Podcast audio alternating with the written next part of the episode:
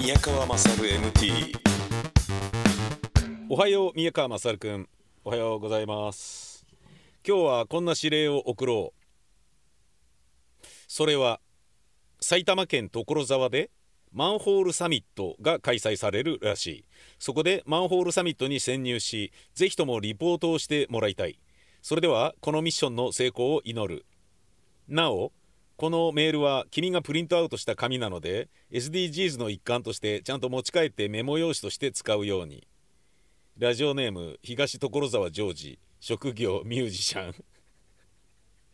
川崎市。あそうですか。東所沢ジョージさんっていう人から。でいそうだな。これ芸人ね。うん。僕はねダウンタウンブギウギバンド大好きだったから所さんが宇崎竜道から「所沢だろ？じゃあ所ジョージっていう風にしようぜ」っつって芸名つけてもらったんだよね確か宇崎竜道さんからつけてもらったんだよね。それがいいなと思ってねいいなっていうのは羨ましいとかではなくてその関係がいいなと思ってね。うん、で所さんやっぱ圧倒的に面白かったんだよね面白いっていうのはタレントっぽくない面白さがあったんだよね。あの B のねひろみさんが「さんまさん紹介するよ」ってねいう話になっても「いいよいいよだって関西の人なんでしょ?」とかって言って紹介されるの面倒くさがるみたいなところがあってそっからつなげるようなところが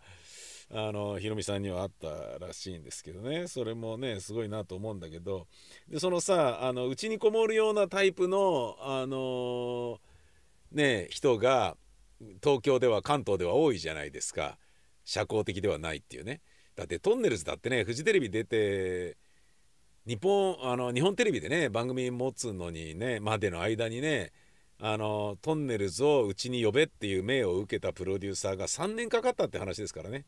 最初はねずっと無視され続けて遊びに行って遊びに行かせてもらってスタジオ行ってとかでそういうことをやってるところから少しずつね会話してもらえるようになってで麻雀のメンツにね当たりないじゃあ僕できますけどじゃあおいでよみたいな感じで。でちょっとずつ仲良くなって会話するようになってでおはようぐらいまで行ってもらえるようになってよっしゃっつって。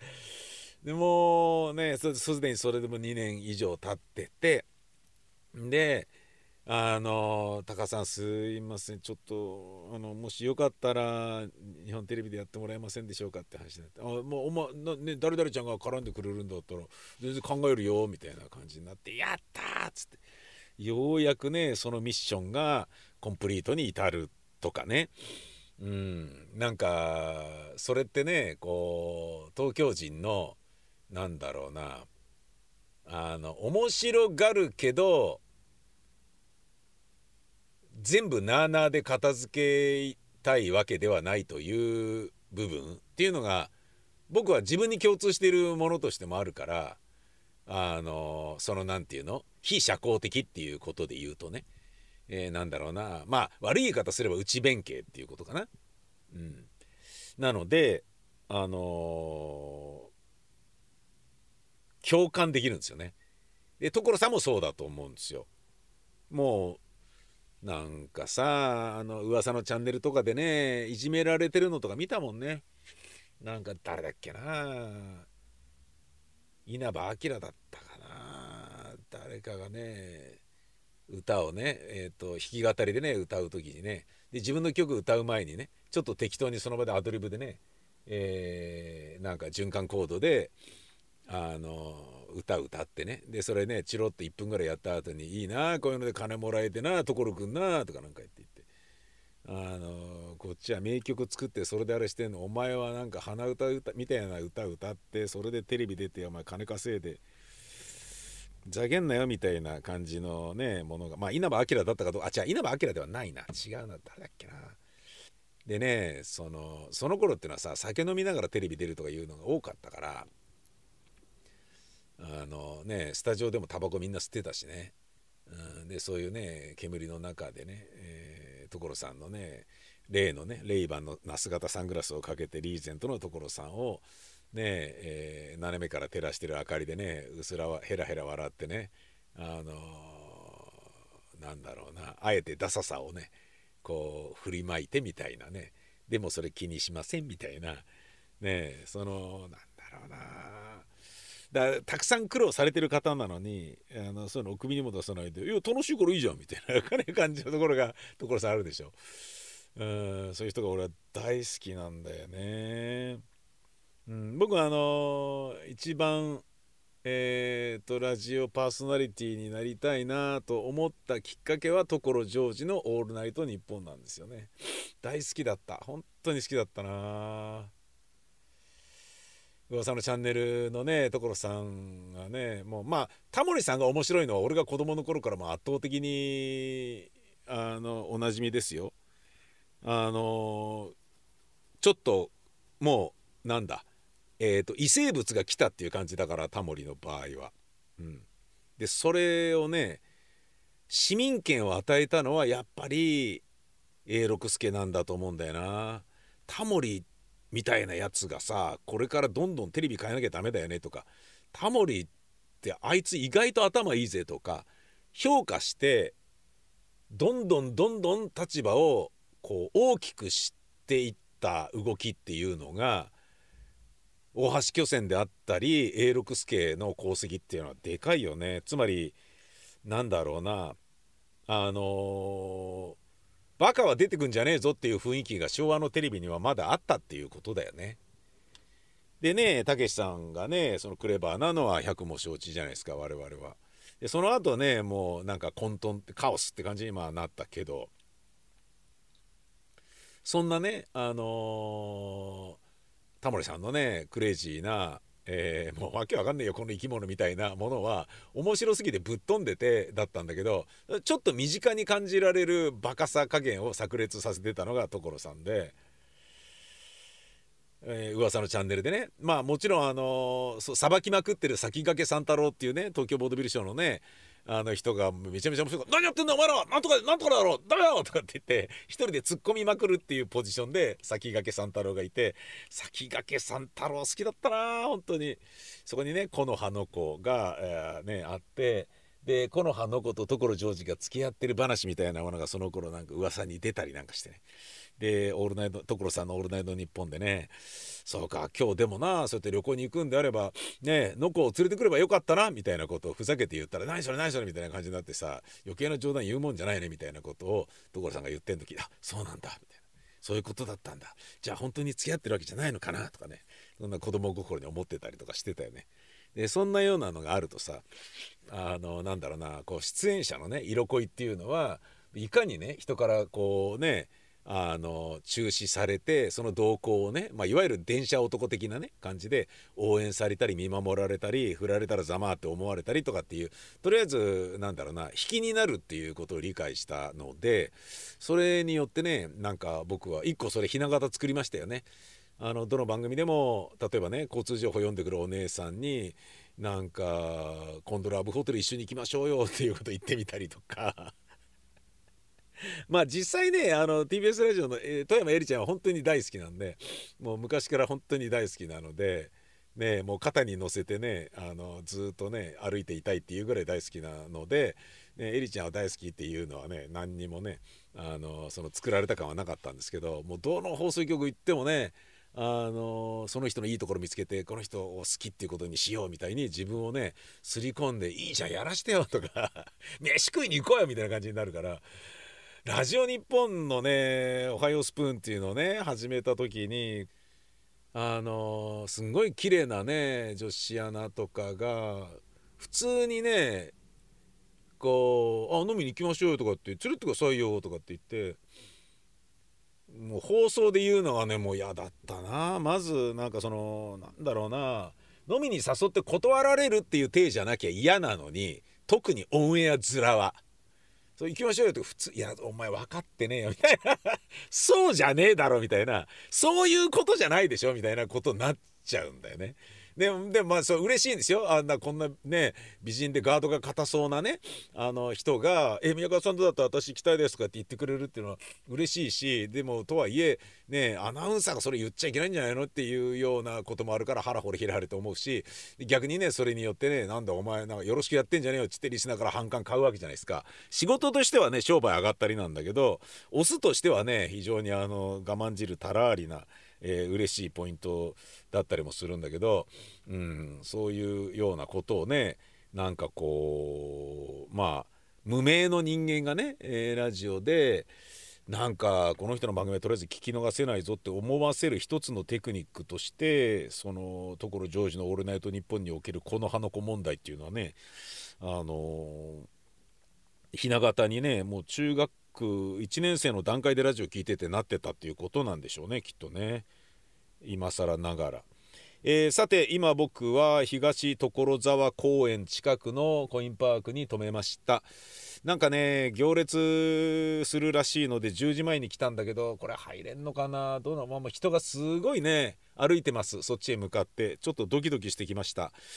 ですが向かってみます。マンホールサミット。何がどう面白いのか。そしてなんでそんなに人が混んでるのか。行列ができるので7時半からは、えーと、列を形成するスタッフが準備します。みたいなこと書いてあってえー、7時半それはいけねえやと思って9時半ぐらいに到着して今なおこういうのを撮ってるからもうすぐ10時になっちゃうけど大丈夫なのかなって思いつつ、えー、行ってきます。えー、正直言って僕はダムカードは集めてるけどマンホールカードは全然集めておりません。だからといって興味がないわけでもありません、えー、行ってみましょう。宮川勝 MT いやいいなこれ。へえいろんなマンホールがある。展示されてる白岡市汚水抽象的に描いた家族を中央に配置。その周りを死の花梨の花と死の木松のつぼみで飾り想像と希望を表現したデザインマンホール豚。色付けにあたっては清流の青白岡市の木とのどかな田園風景の緑。えー、温かな家族をイメージさせるオレンジ。指名にちなんだ白の4色を使い白岡の町と下水道の発展は市民と共にあるというメッセージを込めた、えー、市内各所にある市民に馴染みの深い蓋ですが今回のカード発行にあたり1箇所だけカラー版の蓋を設置しました。暮らしを守る下水道に思いを巡らしながら探索してみてくださいだって。へえー、1箇所だけあるんだ。実在するってことね。へえうん。所沢。なんだこれ飛行機だ。平成10年に誕生した所沢市初のカラーマンホール。所沢市を代表する狭山茶の茶畑をイチョウの葉が舞う中アンリ・ファルマン号が空に羽ばたくデザイン。へえあ新座市がある。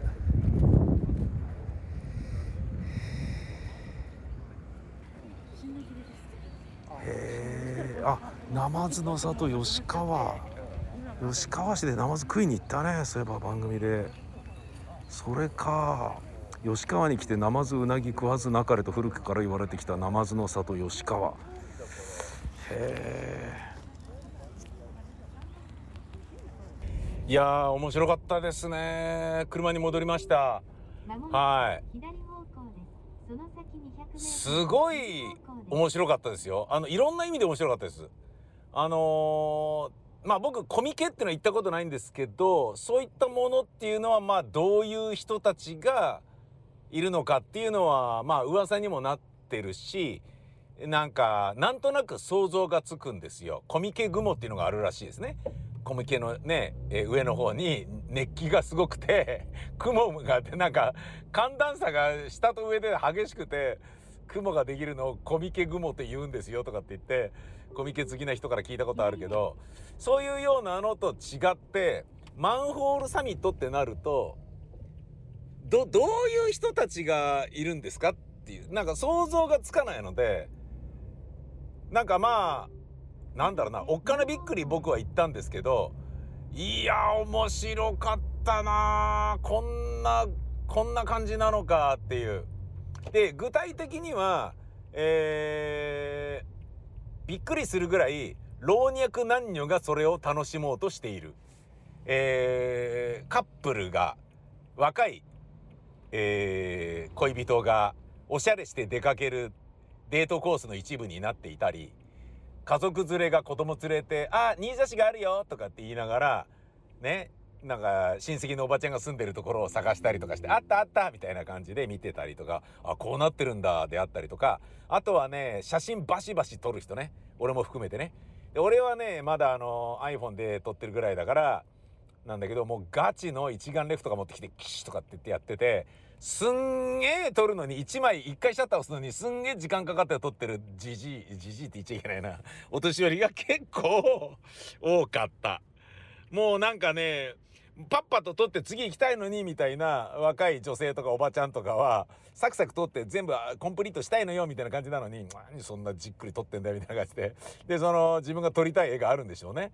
あの人が通るとその影がちらっとそのマンホールに乗るから自分の被写体ね撮りたいものに影が乗るのが気に食わないみたいでずっとその前で立ってんの。でマンホールがえっ、ー、と地べたにねあの土の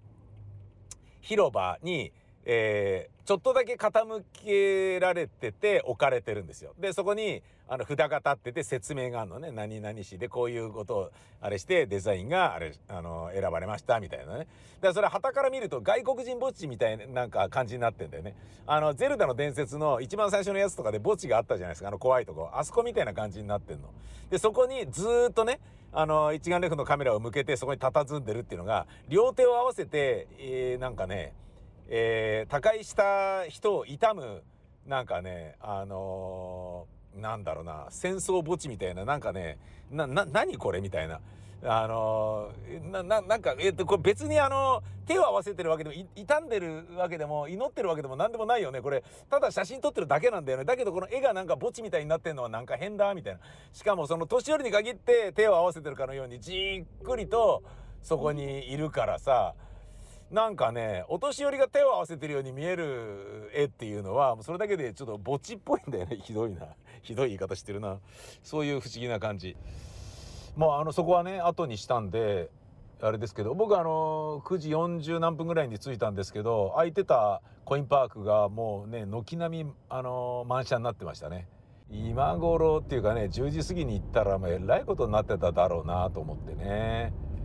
うん。いやあのー、マンホールにこんなに人の注意が注目が集まっているとは思いもよらなかったですね。寂れたなんかねマイナーなね地元のなんか苦し紛れの町おこしなんじゃねえのって思ってたら超盛り上がってた。超盛り上がってた。また来たいとさえ思う。そしてその後駐車場まで歩くうちにここはね所沢なんですけど所沢のマンホールが地べたにあるの。おっ！つって見て写真撮っちゃうもんね。うん、あこれなんとかさっきのあったなんとかのなんとかマンホールだとかって言って。あまただとかって言って。すごい。まあ、行きは何にもそのままね普通にそれ踏み散らしながら歩いていたものが帰り道だと「あこマンホールだ」って言って写真撮るように変わるっていう。いやこそういう意味では面白いです。だから日常的にマンホールっていうのは散々パラ目にしてるものでしょ？だけどそこには思いとデザインいろんなものが込められてそうなってるわけじゃんか。それを、えー、マンホールサミットに行ったことによってで学習したことによって作った人やデザイナーとかの思いを見たことによって知ったことによってなんてことないマンホール今まで普通にね踏んだりねバイクだとここでねあの転びそうになるんだよなみたいな感じでどのどちらかといったら意味嫌っているようなマンホールというものを歩いている時に目にした時はあっとね目が止まって写真撮るとかあこれなんとかのやつだとかねそういう風にこれから僕の人生は変わるでしょうね。っていうか変わったと思う。もうすでに変わっている。そういう面白さがあるから日常に刺激あ今も今車運転してるんですけどあの今なんかマンホール踏んだのこれななな何のマンホールだったんだろうとかいうのすごい気にあまた踏んだまた踏んだあこれあのなんか2枚の羽がついてるあの飛行機が飛んでるやつあのマンホールだとかねこういうようなことがちょっと分かるようになるわけですよ。もうねだから日常のなんてことないことがちょっと楽しみに変わる、うん、そういうもの。これはうまい。なんかねあのー、なんてことないことだけど、えー、生活に刺激をもたらすすごい素敵なイベントですね。うん、正直あの面白いのか？それみたいな感じでいたんですけど指令来たから言ったけど超面白かった。おすすめ。はい。えー、宮川勝 MT この番組では皆様からの指令を募集中です。宛先は mmmt アットマーク jorf.co.jp mmmt アットマーク jorf.co.jp どしどし待ってます。ほんじゃまたですさいなら。